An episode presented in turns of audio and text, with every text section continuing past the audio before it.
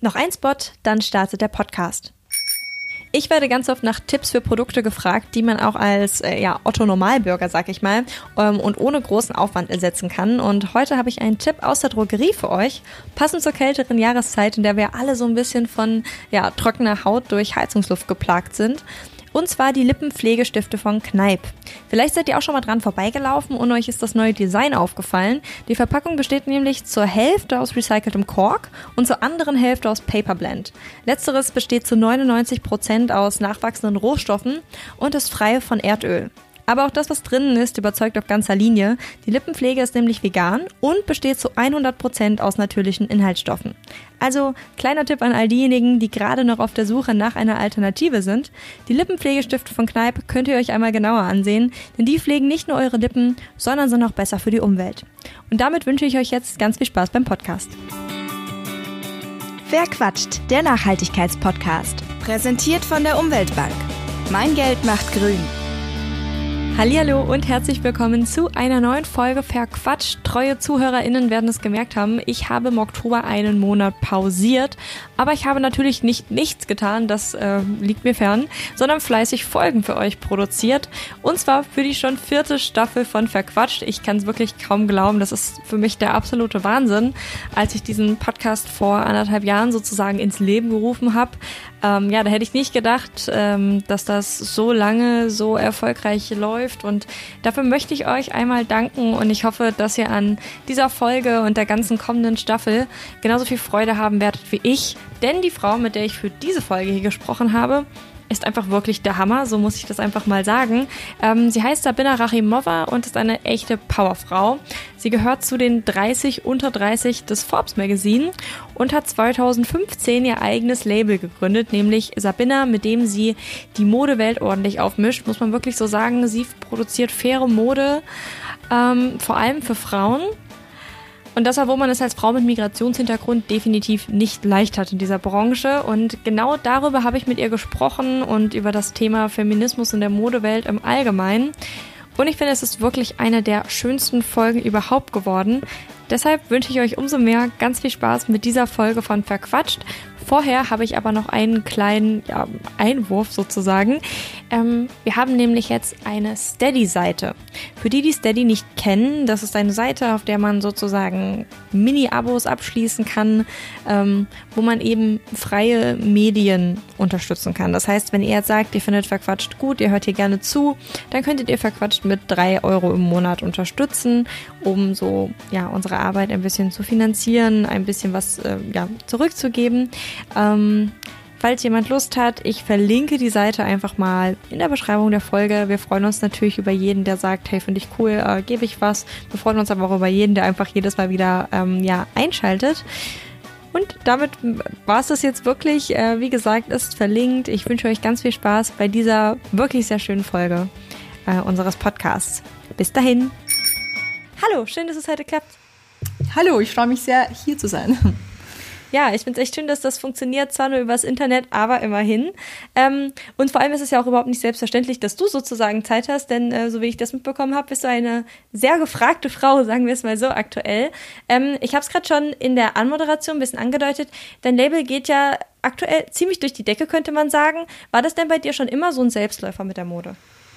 Uh, äh, erstmal vielen Dank äh, für diese lieben Worte und äh, auch für dieses Encouragement. Es ist immer gut, ein bisschen auch von jemand anderen reflektiert zu bekommen, was so gerade passiert. Ähm, nein, ich muss sagen, es war nicht immer so und in der Mode ist es auch ähm, auf jeden Fall so, dass äh, das, was heute funktioniert, eventuell morgen nicht mehr funktioniert und wir sind uns dessen bewusst und äh, wir schauen halt immer, wenn es gerade gut läuft und es gut funktioniert, dann versuchen wir es auch zu genießen, versuchen es auch zu nutzen und versuchen auch zu schauen, dass wir dann Downs auf die Dinge fokussieren, die besonders gut klappen. Es gibt aber auch harte Zeiten, wo absolut nichts so funktioniert und da ist es besonders wichtig, trotzdem dran zu bleiben und vor allem sich selber treu zu bleiben und nicht irgendwie die Seele an den Teufel verkaufen, wie ich das ganz gerne sage, und auf irgendwelche Trends aufzuspringen, die einem nichts bedeuten und die nicht äh, dafür stehen, wofür man selber steht. Wie sah denn so dein Weg aus von irgendwie, du hast angefangen in der Mode zu arbeiten, bis äh, ja, heute hast du dein eigenes Label? Oh, es kommt darauf an, wie weit nach hinten wir gehen können bzw. dürfen. Ähm, an sich, ich habe niemanden in meiner Familie, der ähm, in der Modebranche jemals gearbeitet hat oder überhaupt in der Kreativbranche.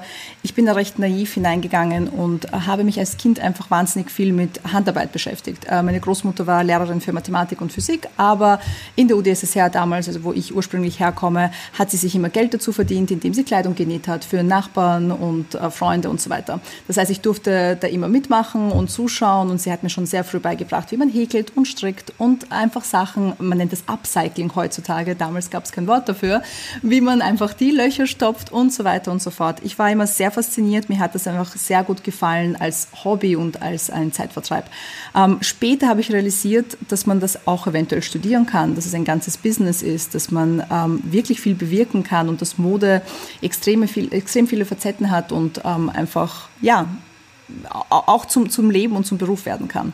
Und dann habe ich natürlich versucht, äh, mir ein Studium zu finden, Jobs zu suchen und so weiter. Habe mit 14 dann auch begonnen, in Retail zu arbeiten, habe für ein Fast-Fashion-Unternehmen in Wien gearbeitet. Das hat Schöps geheißen, das gibt es nicht mehr. Da habe ich Archive sortiert, dann habe ich in Retail lange gearbeitet, was super hilfreich war, weil Niemals kommt man dem Kunden wieder so nah, wie wenn man in Retail arbeitet. Ein sehr harter, undankbarer Job. Und ähm, dann später wollte ich unbedingt Mode studieren, habe mich an der Angewandten in Wien beworben, wurde nicht genommen, habe Slavistik studiert, habe weitergearbeitet für Labels wie zum Beispiel Sheller Khan in Wien und habe mich in St. Martin beworben in London und wurde dann genommen, erstaunlicherweise. Und so bin ich dann nach London gegangen, ohne irgendwie ein bisschen Selbstbewusstsein und komplett irgendwie schon zerschmettert nach den ersten Jahren in der Modebranche und mit diesen ganzen Dingen, die nicht geklappt haben. Aber London war dann irgendwie ein toller neuer Lebensabschnitt, ähm, der viele Möglichkeiten eröffnet hat, viele neue Menschen in mein Leben gebracht hat, die es auch prägend verändert haben und vor allem ja, ich weiß nicht, ich habe das Gefühl gehabt, dass ich jetzt endlich sozusagen auf dem richtigen Weg bin, als ich ähm, in London angekommen bin. Das ist so die Zusammenfassung, wie ich in der Modebranche gelandet bin. Und dann hast du ja quasi selbst gegründet, oder? Das fand auch in London statt, oder? Genau, die Gründung ist dann so eine zweite Phase. Ich habe dann eben hier studiert, habe das Studium abgeschlossen, habe auch weiterhin ähm, während dem Studium auch versucht, so viel äh, Berufserfahrung wie möglich zu sammeln. Ich glaube, es ist immer wichtig zu betonen, dass äh, der akademische äh, Werdegang alleine ist, finde ich, einfach nicht genug. Und es war für mich auch nie selbstverständlich, dass ich studieren werde, weil ich komme nicht äh, aus einer Familie, die das irgendwie besonders gepusht hat oder unbedingt erwartet hat. Und als jemand mit Migrationshintergrund, ähm, die in Österreich aufgewachsen ist, war das für mich einfach nie klar, dass das unbedingt mein Weg sein wird. Es war für mich immer wichtig, praktisch mit dabei zu sein und immer sozusagen die Ärmel hochzukrempeln und zu arbeiten, so viel ich kann und äh, auch zu lernen bei den praktischen Tasks und nicht nur theoretisch. Ähm, habe auch eine Zeit lang äh, in Paris dann gelebt und bei Dior gearbeitet und auch bei ähm, Labeln wie America Transo hier in London. Und gegründet habe ich dann vor fünf Jahren. Es war schon immer klar, dass ich gründen möchte. Es war schon, ich habe immer wirklich darauf hingearbeitet. Aber mein Gott, war ich naiv, wenn ich jetzt so in Retrospektive denke. Es, es ist auch fantastisch gewesen, aber ich habe ja keinen Business-Background gehabt. Das heißt, es war so viel Trial und Error, wirklich ein Error nach dem anderen.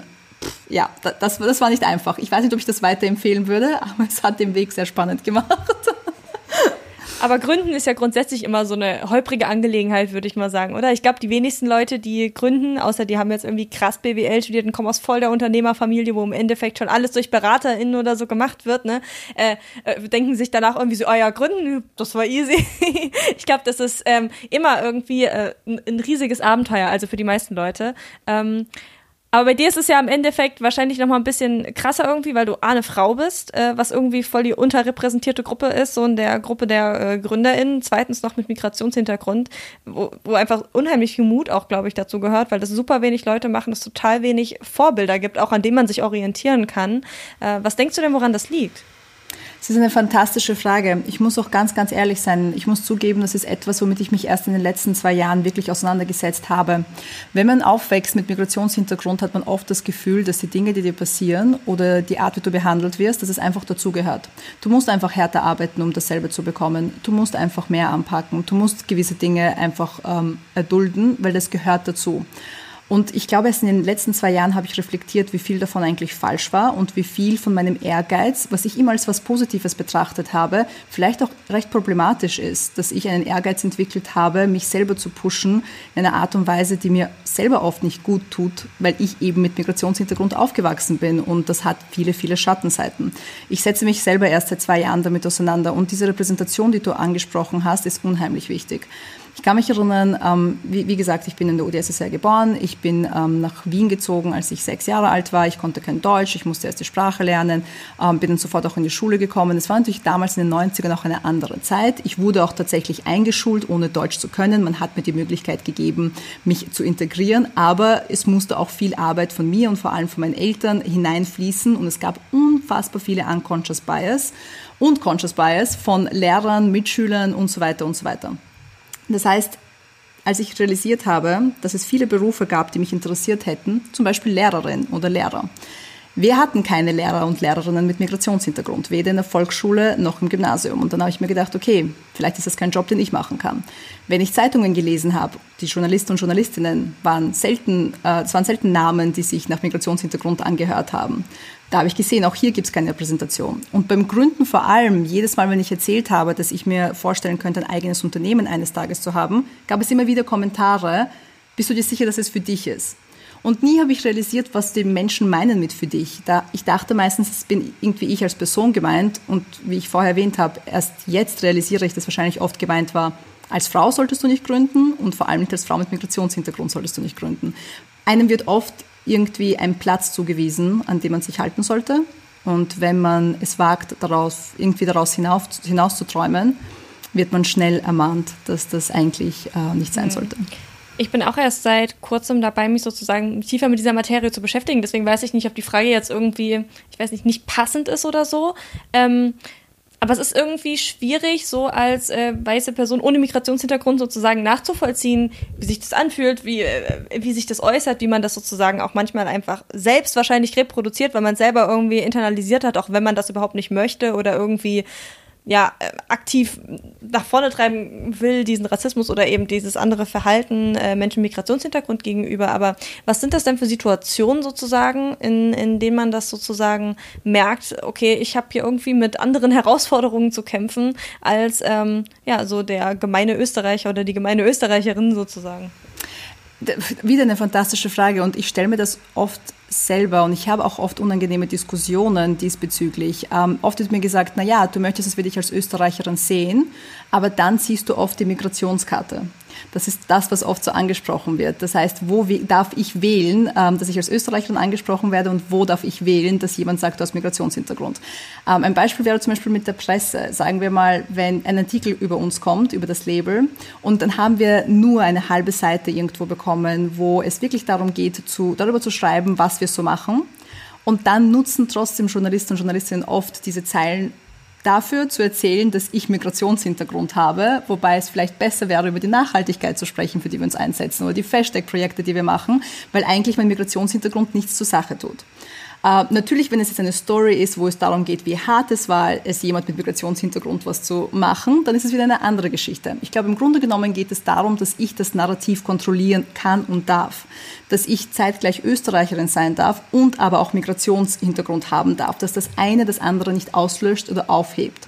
Und das versuche ich auch immer so ähm, anderen mitzuteilen. Und wenn man irgendwie sich in einem Kreis befindet mit Menschen, die multikulturell sind oder von anderen Ecken und Kanten der Welt kommen, sollte man vielleicht überlegen, überlegen, was für Dinge man sagt, was für Worte man nutzt. Und ich bin da nicht unschuldig.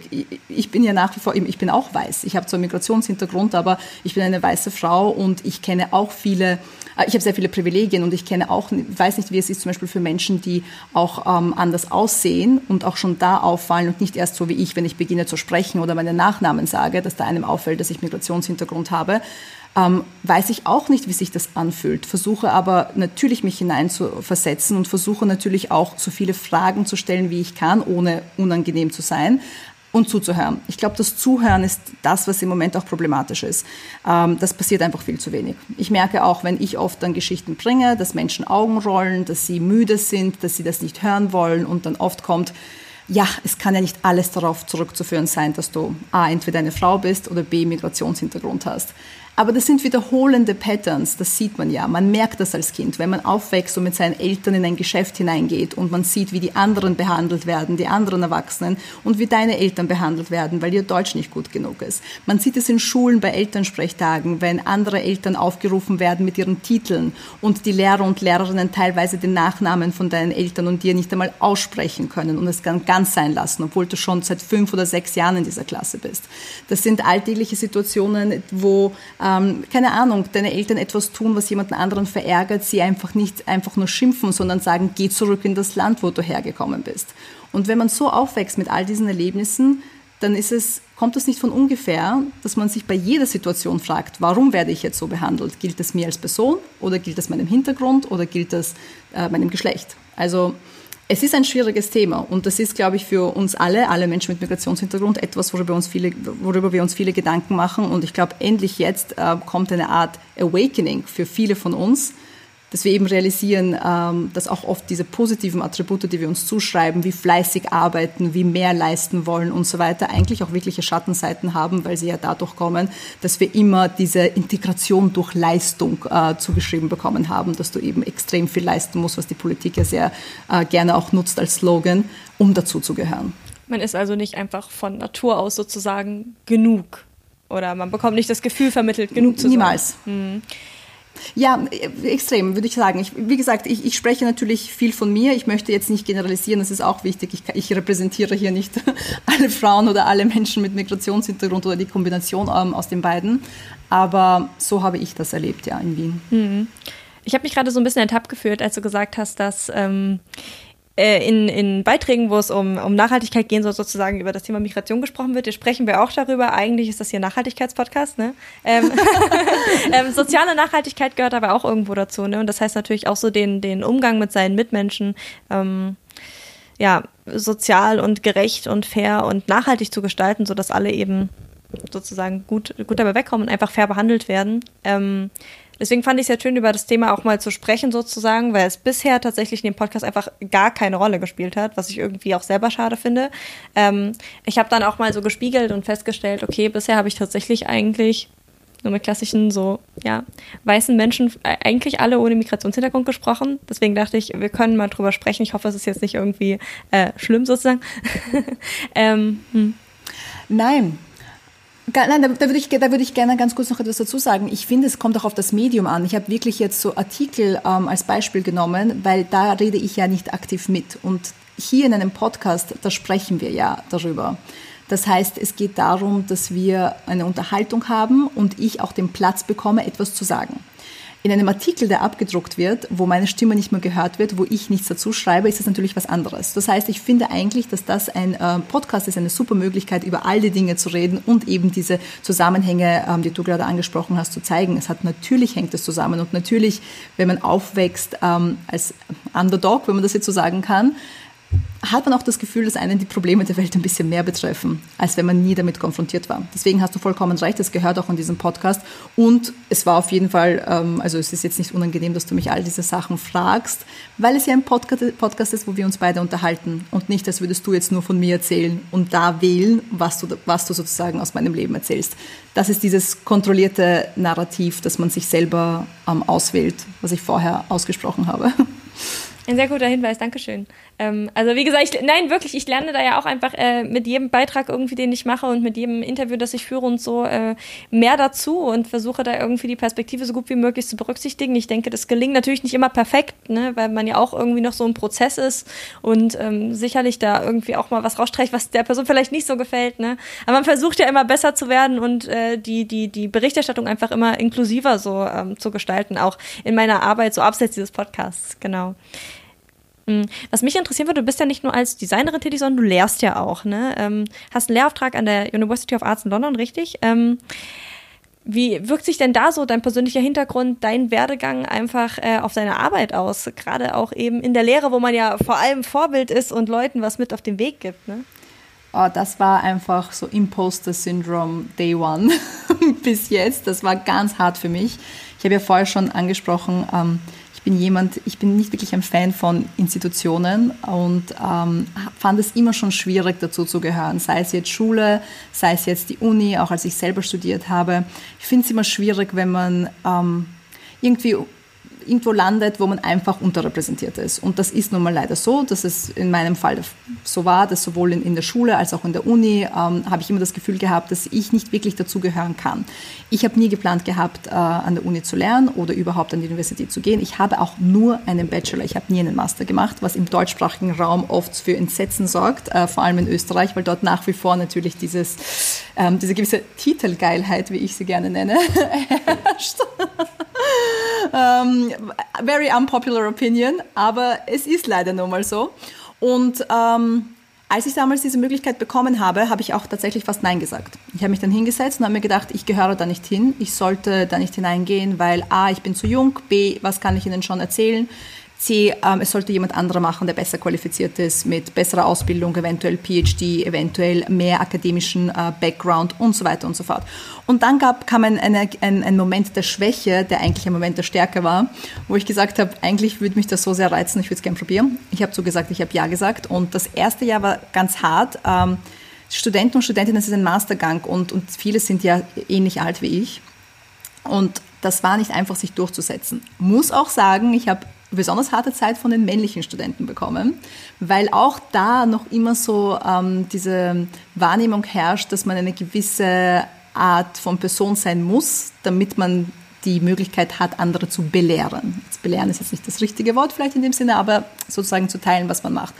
Äh, muss aber sagen, dass das sich sehr, sehr schnell dann zum Positiven gewendet hat. Ähm, ich habe mir zur Aufgabe gemacht, nicht das zu erzählen, was die Menschen googeln können, sondern das zu erzählen, was ich selber erlebt habe und was man so nie wieder rekreieren kann, damit sie wirklich aus dem Praktischen lernen. Und ich glaube, es war dann der richtige Weg. Ich habe gesehen, ich kann vielleicht das Akademische ihnen nicht bieten, was meine Kollegen und Kolleginnen können, aber dafür kann ich das Praktische mit hineinbringen, was die Universitätserfahrung ja verbessern könnte. Plus kann ich mit meinem Background auch repräsentieren. Und das ist die Repräsentation, über die wir vorher gesprochen haben. Das heißt, die Tatsache, dass ich da stehe und unterrichten kann in London, äh, meine zweite Migrationsstelle sozusagen, weil ich ja Doppelmigrantin bin dann in dem Fall, ähm, ist auch eine Art, meine Aufgabe zu repräsentieren. Mhm. Und wie ist das jetzt in deiner Arbeit im Design? Äußert sich das da irgendwie, deine, deine Herangehensweise? Ich habe zum Beispiel gesehen, du designst äh, nur Mode für Frauen sozusagen. Ähm, war das eine ganz, ganz bewusste Entscheidung, irgendwie eine Art Statement oder ist das für dich einfach, äh, kannst du dich mehr damit identifizieren oder ähm, wie kam es sozusagen zu dieser Entscheidung? Ist ja auch irgendwie eine Art Statement. Ja. Ja, ja na, auf jeden Fall. Ähm ich glaube, es ist wichtig zu sagen, wir designen für Frauen und, und non-binary people. Ähm, je, jeder und jede, die ähm, sich angesprochen fühlt von unseren Sachen, soll es bitte unbedingt tragen. Ähm, mein Background ist natürlich, ich habe drei Schwestern, also wir sind vier Mädchen. Und deswegen habe ich immer ganz gern gesagt, ich weiß ganz genau, was Frauen wollen. Ich habe keine Ahnung von Männern. Verstehe ich nach wie vor nicht, was da genau passiert. Ähm, es hat sich irgendwie recht natürlich angefühlt, dass ich äh, beginne, Frauenkleidung zu designen weil ich eben drei Schwestern habe in verschiedenen Generationen. Ähm, wir haben einen sehr großen Altersunterschied. Ich habe das von meiner Großmutter gelernt, die ein extrem schwieriges und hartes Leben hatte als alleinerziehende Mutter. Ich habe viel, äh, ich arbeite auch heutzutage mit meiner Mama gemeinsam. Sie ist auch ein Teil vom Unternehmen und macht zum Beispiel die Handstricksachen. Das heißt, es war irgendwie so dieses familiäre und dieses Umgebensein von vielen inspirierenden Frauen, dass es sich einfach sehr natürlich angefühlt hat, sich auf Frauenmode zu fokussieren. Und so ist es gekommen. Und heutzutage, ich kann mir nach wie vor nicht vorstellen, ähm, Männerkleidung zu designen. Ich bin auch gelernte äh, Women's Wear Designerin sozusagen, wie man das nennt, weil ich das auch in der Uni gemacht habe. Äh, schließe aber natürlich nicht aus, dass in der Zukunft sich immer etwas ändern kann. Mhm.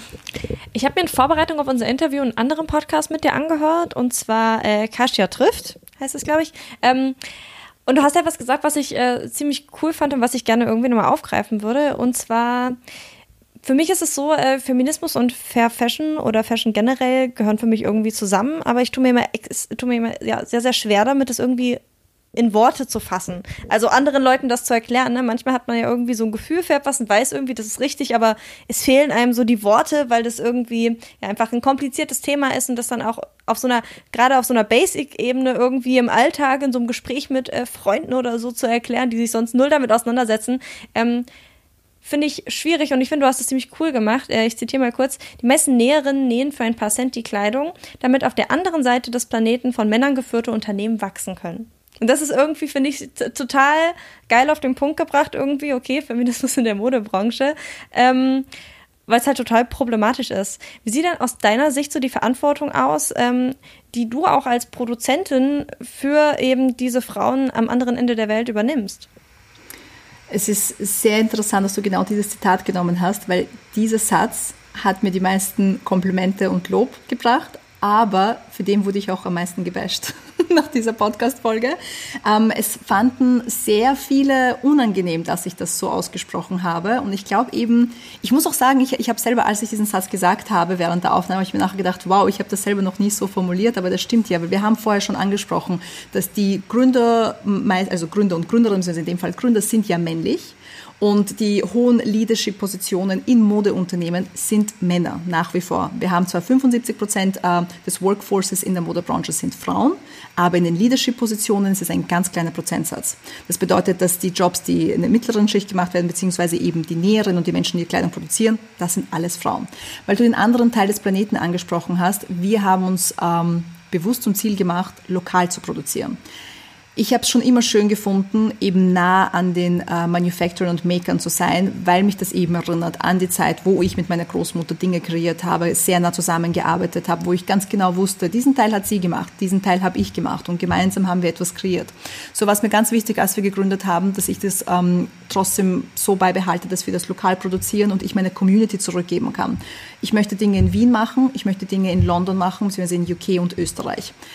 Und ich war auch schockiert, wie wenig Local Manufacturing noch übrig ist, dadurch, dass sehr viele ins Ausland gegangen sind. Und ich sage nicht, dass es schlecht ist. Es ist auch wichtig, im Ausland gute Produktionsstätten zu unterstützen und dort das Leben ähm, zu verbessern und dort eben auch in die Wirtschaft dieser Länder zu investieren. Das ist aber nicht der Weg, den ich gewählt habe. Deswegen kann ich auch da natürlich keine Expertise teilen. Wir haben uns bewusst auf das Lokale fokussiert und auch hier gibt es so viele Probleme. Nur weil etwas in UK produziert ist, heißt das nicht, dass es fair produziert ist, heißt das nicht, dass es in guten Bedingungen produziert ist. Und jetzt mit der Pandemie haben wir ja gesehen, in Leicester zum Beispiel als Beispiel, Leicester ist ähm, ein Ort in England, wo Boohoo zum Beispiel in den schlimmsten also wirklich, äh, da, da gab es Fabriken, die mussten dann sofort schließen, weil es kein äh, Safety Measurement gab oder irgendetwas, die Menschen drei Pfund pro Stunde bezahlt bekommen haben, bekommen haben und so weiter und so fort. Und das passiert hier vor unserer Nase. Das heißt, das Erste, was man machen sollte, ist unbedingt zu jeder Factory, mit der man zusammenarbeitet, hinfahren. Und das machen wir auch. Wir arbeiten teilweise mit kleinen Fabriken und Independent-Fabriken zusammen, die sind zehn Minuten zu Fuß von uns entfernt. Wir sind hier in Hackney Wick in East London und zehn Minuten zu Fuß und schon ist die erste Produktionsstätte, mit der wir zusammenarbeiten. Und das ist wichtig, dieses jeden kennen, jede Frau beim Namen kennen, ihnen auch diesen Wert geben und zeigen, schau mal, das ist das, woran du arbeitest, so sieht es nachher aus. Wir schicken ihnen auch die Lookbooks. Wir haben sie früher auch zum Modenschauen eingeladen, wenn wir welche gemacht haben, was ja auch sehr unüblich ist. Ich glaube, wir müssen diese Hierarchie durchbrechen, die ähm, es in der Modebranche gibt, wo die Designer ganz oben sitzen, dann das Design-Team kommt und dann irgendwann unten kommen die Menschen, die das Ganze eigentlich nähen und produzieren. Wir müssen begreifen, dass wir ohne diesen Menschen keine Produkte haben werden und wir alle zusammenhalten müssen und miteinander ähm, arbeiten müssen, anstatt sich gegenseitig auszunutzen. Und ich glaube, das ist etwas, was wir auch unbedingt als Aufgabe sehen und vor allem, wenn man jetzt darüber spricht, dass man Female Empowerment äh, betreiben möchte, ich verstehe einfach nicht, wie man äh, T-Shirts mit äh, Feminist-Slogans tragen kann, die dann für ein paar Cent genäht wurden von Frauen, für die Frauen im Westen, die dann das repräsentieren. Also es passt für mich einfach nicht. Ich verstehe das nicht. Das ist halt dieses äh, Fehlen an Intersectional Feminism, wo es darum geht, dass wieder ausgewählt wird, welche Frau Feminismus ausüben darf und welche davon erst träumen darf. Also ich, ich finde das sehr problematisch. Eigentlich kann man es als Feministin gar nicht, also wenn man es ernst meint, gar nicht verantworten, irgendwie unfaire Mode zu kaufen, weil man damit immer zu einer Ungerechtigkeit der Geschlechter beiträgt. Ne? Also wenn man sich dieses Machtverhältnis einfach, was sich ja über den Globus einfach zieht, das ist halt so, ähm, deshalb meistens irgendwie weiße Männer in Industrienationen davon profitieren, dass äh, BIPOC-Frauen im globalen Süden dafür arbeiten. Ähm, man unterstützt das eben einfach, indem man unfaire Mode kauft. Also ich denke, das kann man auf jeden Fall so festhalten. Das ist einfach äh, ja ein Fakt. Das ist irgendwie nicht wirklich streitbar. Ähm, Jetzt hast du ja auch selber, hast du gerade schon gesagt, ein, ein, Label, bei dem du darauf achtest, irgendwie möglichst nachhaltig alles zu gestalten sozusagen. Wie machst du das denn? Mit den Fasern und so. Also der Großteil der Baumwolle kommt ja einfach aus eher aus dem globalen Süden. Also ich weiß, dass in den USA auch ein bisschen was angebaut wird und dass jetzt auch langsam wieder so dieses ähm, Regaining oder das Zurückholen sozusagen in die, in die ähm, auch westlicheren Industrienationen sozusagen zurückkommt oder sie versuchen da irgendwie auch ein bisschen lokaler zu produzieren oder einfach andere ähm, Garne zu benutzen und so, damit es eben nicht immer ähm, aus dem Ausland kommt sozusagen. Ähm, wie überprüfst du das denn? Also wie, wie gehst du da vor? Wahnsinnig gute Frage. Fasern ist wirklich dieser andere Teil. Wir haben jetzt viel über die Produktion gesprochen, aber reden wir von den Materialien, die ja auch äh, ein sehr problematischer Teil der Modebranche ist, wo eben dieses ganze Polluting passiert. Ähm, mit den Fasern ist es so, dass wir sehr angewiesen sind auf unsere lokalen Partner. Das heißt, wir haben Partner, mit denen wir hier in UK zusammenarbeiten, die die Stoffe beziehen. Dafür gibt es einen Grund. Als ein Independent Small Label hat man oft nicht den Zugang zu äh, den äh, Farmern direkt oder zu den äh, Fiber, also beziehungsweise äh, Stofflieferanten direkt, weil man ja große, große Mengen abnehmen müsste. Wir sind kein Label, das 1000 Meter von einem Stoff abnehmen kann, weil wir einfach nicht in dieser Menge produzieren. Und auch das ist uns wichtig. Ich möchte niemals in dieser Menge produzieren, weil die Menge trägt auch zur Nachhaltigkeit bei. Ich kann nicht einfach Tausende und Tausende und Tausende von Kleidungsstücken jedes Mal neu dazugeben zu unserem ähm, zu unserer Webseite und dann behaupten, ich bin nachhaltig. Es geht auch darum, dass ich es wirklich zum Minim, am Minimum halte, damit ich zwar genug Geld mache, aber zeitgleich die Kleidung auch wirklich verkauft wird und nicht irgendwann auf unseren Rails sitzt und eines Tages verbrannt werden muss und so weiter und so fort, was ja wirklich gemacht wird von Labels, was absurd ist. Ähm, das heißt, wir können nicht 1000 Meter abnehmen. Wir sind angewiesen auf Drittanbieter, das sind so Middlemen and Women, die ähm, Unternehmen haben, die zum Beispiel Stoffe beprinten können. Hier arbeiten wir mit einem Unternehmen, das nennt sich Silk Bureau, das ist in UK und dort äh, können wir unsere ganzen Stoffe bedrucken lassen mit den Mustern, die wir auch ja in-house designen. Sie kaufen Stoffe zum Beispiel von äh, Lenzing, dem Tänzelstoff, äh, diesem österreichischen Unternehmen und wir können dann von ihnen gegen einen Aufpreis 100 Meter von dem Stoff kaufen, die mit unserem Muster bedrucken und dann an uns liefern lassen. Oder wir können Bio-Baumwolle, die ursprünglich aus Indien kommt, aber eben zu Silk Bureau in einer riesigen Menge, können wir einen kleinen Teil davon bedrucken mit unseren Mustern und an uns äh, nehmen und so verkaufen sie uns das. Das heißt, ähm, auch mit dem Carbon Footprint, es wird nicht extra für uns eingeliefert, sondern es wird ein, ein Manufacturer geliefert, der Stoffe beprintet für viele, viele, viele Unternehmen in England und außerhalb und wir sind nur eins davon und nehmen etwas ab. Ich bin extrem angewiesen auf die Transparenz dieser Unternehmen.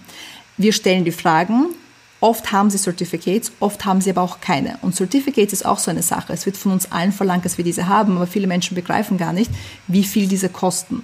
Es gibt einen Grund dafür, warum viele kleine und äh, junge und ähm, unabhängige Unternehmen keine Zertifikate besitzen weil sie 5.000, 10.000, 15.000 Euro teilweise kosten. Und da überlegt man sich zwei, drei, viermal, ob man da das Geld hinein investiert oder in eine bessere Produktentwicklung oder in äh, eine eigene Produktionsstätte und so weiter und so fort.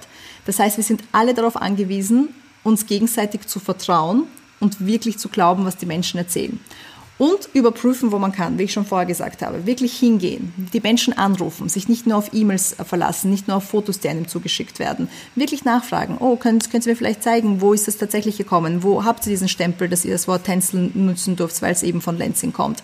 Können Sie mir bitte ein bisschen mehr erklären zu dem Stoff? Ähm, kommt das nächstes Mal noch einmal oder wie oft bestellt Sie das im Jahr? All diese Sachen fragen wir und dann wählen wir für uns nach unserem Sustainability Framework, das wir uns aufgestellt haben, das sich auch jedes Mal verändert, je größer wir werden, was wir für Entscheidungen treffen möchten. Vor fünf Jahren noch hätte ich nicht mal diese Möglichkeit gehabt, weil ich auch da nicht 50 oder 100 Meter hätte abnehmen können. Nach fünf Jahren habe ich die Möglichkeit, noch mehr Dinge zu hinterfragen, noch mehr Fragen zu stellen und dann auch sozusagen äh, zu entscheiden, mit wem ich zusammenarbeite und mit wem nicht.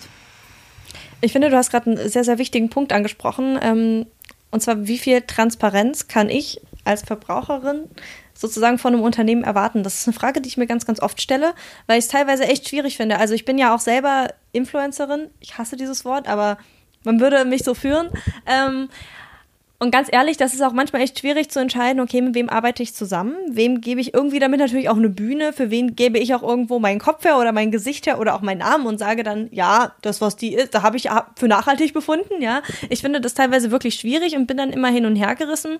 Ähm, bei größeren, bekannteren Labels, die irgendwie im Nachhaltigkeitsbereich äh, unterwegs sind, die Siegel haben oder auch keine Siegel haben, auf jeden Fall, wo auch aus der Berichterstattung rund um diese Labels sozusagen hervorgeht, okay, das, was die machen, scheint irgendwie Hand und Fuß zu haben, da ist das für mich irgendwie keine Frage. Für mich, ich bin dann immer an so einem Punkt, ähm, äh, bin, also wie, wie, soll ich das überprüfen, wenn es irgendwie ein junges Label ist, über das noch nicht viel geschrieben wurde, wo irgendwie auch nicht so richtig Siegel zu finden sind, die mir aber irgendwie eine gewisse Sicherheit geben würden.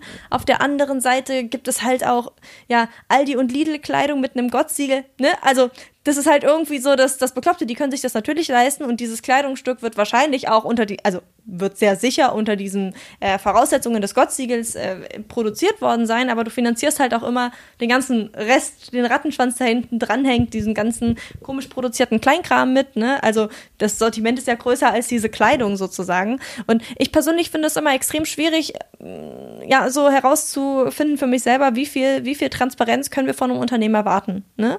Weil manchmal ist es auch so, mh, hm, was heißt denn fairer Lohn? Ja? Ich glaube, dass da die Definitionen auch extrem auseinandergehen, ganz ehrlich. Also, ja, was, was heißt denn zum Beispiel, was ist denn in Portugal zum Beispiel ein fairer Lohn? Ich weiß es nicht. Von Unternehmen werden eigentlich nie konkrete Zahlen genannt oder extrem selten, dass da mal jemand sagt, unsere Näherin kriegt x Euro pro Stunde. Ja, ähm, ich finde es extrem schwierig, mir da selber ähm, so, so ein Bild zu machen einfach oder da eine Entscheidung darüber zu treffen, das ist fair, das ist nicht fair. Ne? Das hat, finde ich, auch immer viel mit so, was für ein Gefühl habe ich dabei zu tun. Und das sollte eigentlich nicht so sein. Also das finde ich irgendwie schwierig eigentlich. Ne? Ähm, äh, was denkst du denn, äh, welches äh, Grad an Transparenz ist denn irgendwie ja angebracht oder was kann ich erwarten? Man sollte alles erwarten, man sollte auf jeden Fall hundertprozentige Transparenz erwarten. Ähm, ich bin zwar Gründerin, aber ich bin natürlich auch Kundin. Das heißt, wenn ich selber einkaufen gehe, möchte ich wirklich alles wissen. Ich möchte wissen, woraus ist dieser, dieses Produkt gemacht, wer hat es gemacht, wo wurde es gemacht, wie kann ich es pflegen, wie kann ich dieses Le das Leben des Stückes sozusagen verlängern und so weiter und so fort. Ich möchte wirklich alles wissen. Und ich glaube, das ist auch die Berechtigung, ähm, die wir als Konsumenten und Konsumentinnen haben. Ich glaube, ähm, das, was du angesprochen hast, wir dürfen einfach nicht vermischen kleine und ähm, Independent Labels eben, dann mittlere äh, Größenunternehmen und wirklich diese Giganten, von denen wir sprechen, die oft eben Fast Fashion Labels sind, man darf uns drei nicht vergleichen. Es sind einfach drei unterschiedliche Gruppen, die nach verschiedenen Businessmodellen arbeiten, die, wie ich schon angesprochen habe, Zugang zu verschiedenen Dingen haben. Das heißt, heute reden wir wirklich über Small und Independent und nicht jedes Unternehmen möchte ja auch eines Tages dieser Gigant werden. Auch das müssen wir begreifen. Und wenn man Small und Independent ist, dann soll man einfach nachfragen. Wie du vorher gesagt hast, es gibt vielleicht diese Siegel nicht, es gibt diese Zertifikate nicht, weil es eben teuer ist, weil es eben nicht zum Businessmodell dazugehört. Aber ich habe die Erfahrung gemacht, dass Jung und Independent, wenn sie nichts zu verbergen haben, beantworten sie dir gerne alle Fragen. Ähm, ich habe die Verantwortung auf der Webseite, alles so zu gestalten, dass es leicht verständlich ist. Und das machen wir auch. Das heißt, wir schreiben dazu, das ist vegan, das ist lokal produziert, das ist ein Naturfaserstoff, das kommt von hier und hier und so weiter und so fort. Aber trotzdem ähm, vergessen wir manchmal Dinge oder denken gar nicht an manche Sachen. Wir sind ein kleines Team. Wir sind zwar fünf Jahre alt, aber fünf Jahre ist in Modejahren nicht besonders viel. Und äh, manchmal schreiben uns Kunden und sagen, hm, eigentlich habe ich das jetzt bestellt, aber ich muss sagen, mir war nicht bewusst, äh, dass das und das ein Teil des Kleidungsstücks ist. Können Sie mir da ein bisschen mehr dazu erklären? Und dann beantworten wir das und dann integrieren wir das in die Webseite, weil wir wissen, dass das eine Information ist, die die Kunden und Kundinnen brauchen. Das heißt, es ist wirklich dieser Austausch, äh, der herrscht. Und ich weiß, es ist mühsam, weil es natürlich Zeit kostet. Aber ich glaube, wir müssen sehr viele Dinge wieder ähm, aus unseren Köpfen streichen. Wir haben uns jetzt gewohnt, daran gewöhnt, äh, in einer gewissen Art und Weise zu konsumieren und gewisse Dinge einfach zu ignorieren. Und wir müssen sie jetzt rückgängig machen und beginnen wieder Sachen zu hinterfragen, die wir vorher nicht hinterfragt haben. Uns ähm, irgendwie über Dinge Gedanken, Gedanken zu machen, die vorher vielleicht irrelevant waren. Und das hilft ja beiden Seiten. Die Konsumenten und Konsumentinnen haben neue Informationen, die sie vorher nicht hatten. Und ich als Unternehmerin bekomme neue Fragen, die ich mir selber nie gestellt habe und kann mein Produkt, meine Webseite und die ganze Experience, also, die man hat, wenn man mit uns einkauft, einfach verbessern. Das heißt, ich glaube, dieses Hinterfragen ähm, und wirklich, man muss, bitte jetzt keine E-Mail schreiben, wo im Betreff steht, Frage, ich kenne mich nicht aus und dann äh, gemein werden. Auch das hatten wir schon, dass das Menschen dann manchmal so eine Wut haben, weil sie schon auch vielleicht müde sind, äh, die Nachhaltigkeit sich selber definieren zu müssen. Aber fragt's nach. Instagram ist ein tolles Tool dafür. Ich, schätze mal, wahrscheinlich als Influencerin passiert das wahrscheinlich auch oft, dass du einfach direkt Fragen bekommst von deinen Followern und Followerinnen wo du dann realisierst, das ist etwas, wofür sie sich interessieren. Und dieser Austausch hilft dir dann näher an deinen Follower zu kommen. Und dasselbe ist bei uns mit Kunden. Das heißt, je mehr wir zurückbekommen, je mehr Feedback wir haben, desto mehr können wir uns verbessern und auch mehr Transparenz hineinzubringen, um zurückzukommen zur ursprünglichen Frage. Menschen haben das Recht auf hundertprozentige Transparenz bei Unternehmen. Mhm. Klar, es passiert einem ja auch manchmal, dass ähm, man irgendwie vielleicht ein Produkt bewirbt und dann stellt jemand eine Frage und du stellst fest, wow, äh, diesen Blickwinkel habe ich noch nie eingenommen. Interessanter Fakt irgendwie, ne? Also äh, wäre ich jetzt überhaupt nicht auf die Idee gekommen, dass, also das war für mich einfach nie ein Kriterium, das irgendwie zu hinterfragen wäre oder so, sondern ähm, da lernt man immer noch was dazu. Es ist dann irgendwie manchmal so dieses schlechte Gewissen da, okay, jetzt habe ich das irgendwie geteilt sozusagen und habe das aber irgendwie vorher gar nicht hinterfragt. Passiert einem auch immer mal wieder, ne? dass man dann denkt, hm, es ist irgendwie für alle so ein Learning. Ähm, Vielleicht zum Abschluss nochmal die Frage, was würdest du denn, es gibt ja doch irgendwie einen großen Teil der Bevölkerung sozusagen, aber vor allem global gesehen, der nicht bereit ist, ne, diese, diese ganzen Fragen zu stellen, sich die Zeit zu nehmen, zu recherchieren, den Kontakt zu den einzelnen Labels aufzunehmen, um dann eben eine super fundierte Kaufentscheidung zu treffen. Ne? Meistens ist es ja immer noch dieses, ja, sind in der Stadt unterwegs oder gibt es den Laden oder dann hauen wir uns zwei Taschen voll, so nach dem Motto, oder ich brauche jetzt schnell was, deswegen kaufe ich etwas nächstes Beste sozusagen, bereue es dann vielleicht schon am nächsten Tag, weil es nicht das war, was ich eigentlich wollte. Also ich kenne das auch noch von mir, so als Teenie war das ganz oft so. Sind wir alle in die Stadt gerammelt, oh, wir haben 50 Euro zum Geburtstag geschenkt bekommen, lass uns das ausgeben. Ja, und äh, das war ein übelstes Fest, was total, also im Nachhinein total peinlich ist eigentlich, aber war halt so. Ähm, wie müssen wir als äh, ja, Kommunikatorinnen, Labels, als Menschen, die eben dieses Movement sozusagen äh, vorantreiben wollen und einen ja, Paradigmenwechsel im Endeffekt forcieren wollen, wie müssen wir vorgehen? Wie müssen wir an die Leute herantreten? Was ist da deine Erfahrung? Ich glaube, wir müssen alle ein bisschen inklusiver handeln. Wir haben jetzt sehr viel über die Nachhaltigkeit gesprochen, was es bedeutet oder wie wir es definieren können, wie wir es erkennen können. Ähm, was nach wie vor zu wenig besprochen wird, ist, dass Nachhaltigkeit nicht inklusiv ist. Wir müssen begreifen, dass Nachhaltigkeit noch immer einen Preis hat, weil wir eben verlernt haben, dass Dinge kosten, was sie kosten. Wir sind so weit entfernt vom äh, Prozess des Nähens, Machens und Kreierens, dass wir oft gar nicht wissen, wie lange es dauert, ein Kleidungsstück herzustellen. Wir wissen nicht, was die Dinge wert sind. Aber zeitgleich können sich natürlich sehr, sehr viele Menschen nachhaltige Mode nach wie vor nicht leisten, weil diese viel, viel teurer ist. Allein deshalb dürfen wir jetzt nicht alle irgendwie gleich ansprechen, in der gleichen Art und Weise, weil das ja eben nicht inklusiv wäre und eigentlich gemein wäre. Wir können nicht ähm, alleinerziehenden Müttern ähm, vorschreiben, dass sie jetzt bitte unbedingt schauen sollen, dass sie nachhaltig einkaufen, wenn sie sowieso nicht genug Geld hätten, Essen jetzt auf den Tisch zu geben. Wir können nicht äh, von Menschen, die von, von, von sozusagen Rechnung zu Rechnung leben, äh, dafür bashen, dass sie zu Fast äh, Fashionketten gehen und so weiter. Das ist nicht der richtige Weg. Wir müssen verstehen, dass Nachhaltigkeit nicht inklusiv ist, dass es nicht für alle Menschen ähm, sozusagen ähm, in Reichweite ist und daran müssen wir arbeiten zeitgleich in der Kommunikation die Menschen, die eigentlich zuständig sind und also uns, unser, unser Klima in, in die Situation äh, gebracht haben, die es jetzt sind, sind ja die reichen Menschen. Das sind ja die äh, zwei äh, Prozent, die alles besitzen und alles haben. Und die könnten sich sehr wohl leisten. Ich glaube, man muss einfach kommunizieren, dass man sagt, hast du die Privilegien, überleg dir, was du machen kannst und wie du Teil des Movements sein kannst. Wenn du die Privilegien hast, lokal einzukaufen, zum Markt zu gehen, wo du dein Obst und Gemüse kaufst, wenn du ähm, lokale Designer und Maker unterstützen kannst, wenn du nachhaltig einkaufen kannst, weil du diese Privilegien hast, bitte mach es, weil mit Privilegien kommt Verantwortung. Und das ist ein wichtiger Punkt. Wenn du diese Privilegien nicht hast, fühl dich auf keinen Fall gebasht. Wir wollen nicht, dass jemand sich ausgeschlossen fühlt oder das Gefühl hat, nicht gut genug zu sein oder nicht mithalten zu können, weil einem eben finanzielle Mittel fehlen oder die Zeit fehlen oder was auch immer das sein möchte. Da geht es wirklich um die Balance zwischen Privileg, was möglich ist und was ich machen kann. Wir alle können etwas machen, aber für uns gelten nicht dieselben Regeln, weil wir nicht dieselben Realitäten leben. Hm.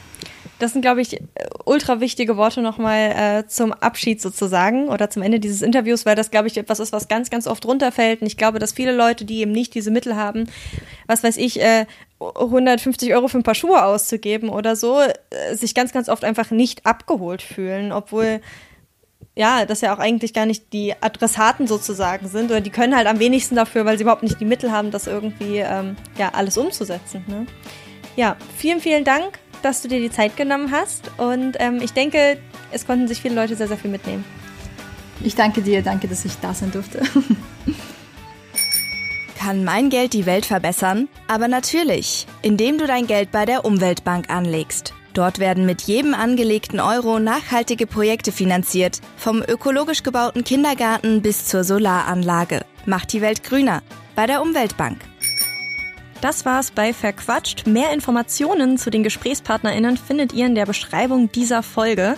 Falls es euch gefallen hat, würde ich mich sehr freuen, wenn ihr eine Bewertung hinterlasst oder euren Freunden von dem Podcast erzählt und damit hoffentlich bis zum nächsten Mal. Verquatscht, der Nachhaltigkeitspodcast. Präsentiert von der Umweltbank. Mein Geld macht grün.